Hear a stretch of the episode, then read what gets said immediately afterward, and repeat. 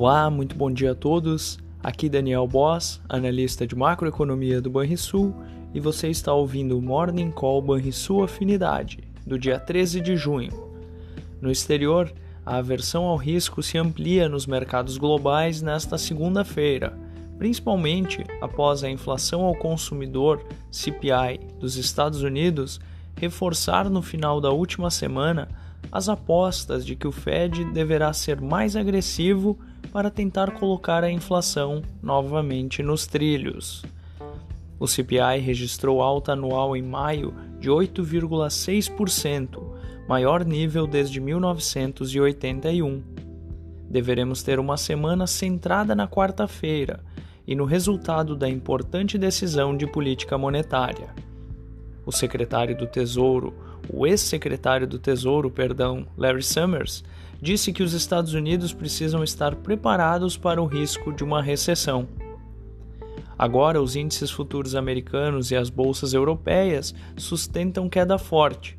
O petróleo recua, enquanto o dólar amplia ganhos ante pares principais e também divisas emergentes. Na Inglaterra, a expectativa também é de elevação nos juros básicos na próxima quinta-feira.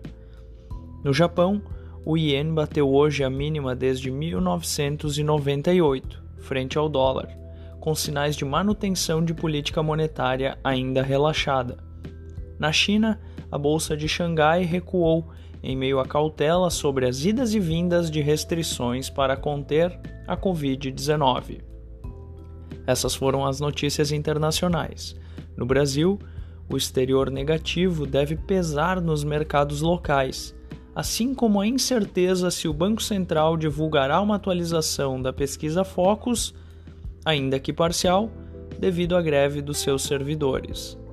A taxa Selic, atualmente em 12,75% ao ano, deverá sofrer novo ajuste na próxima quarta-feira.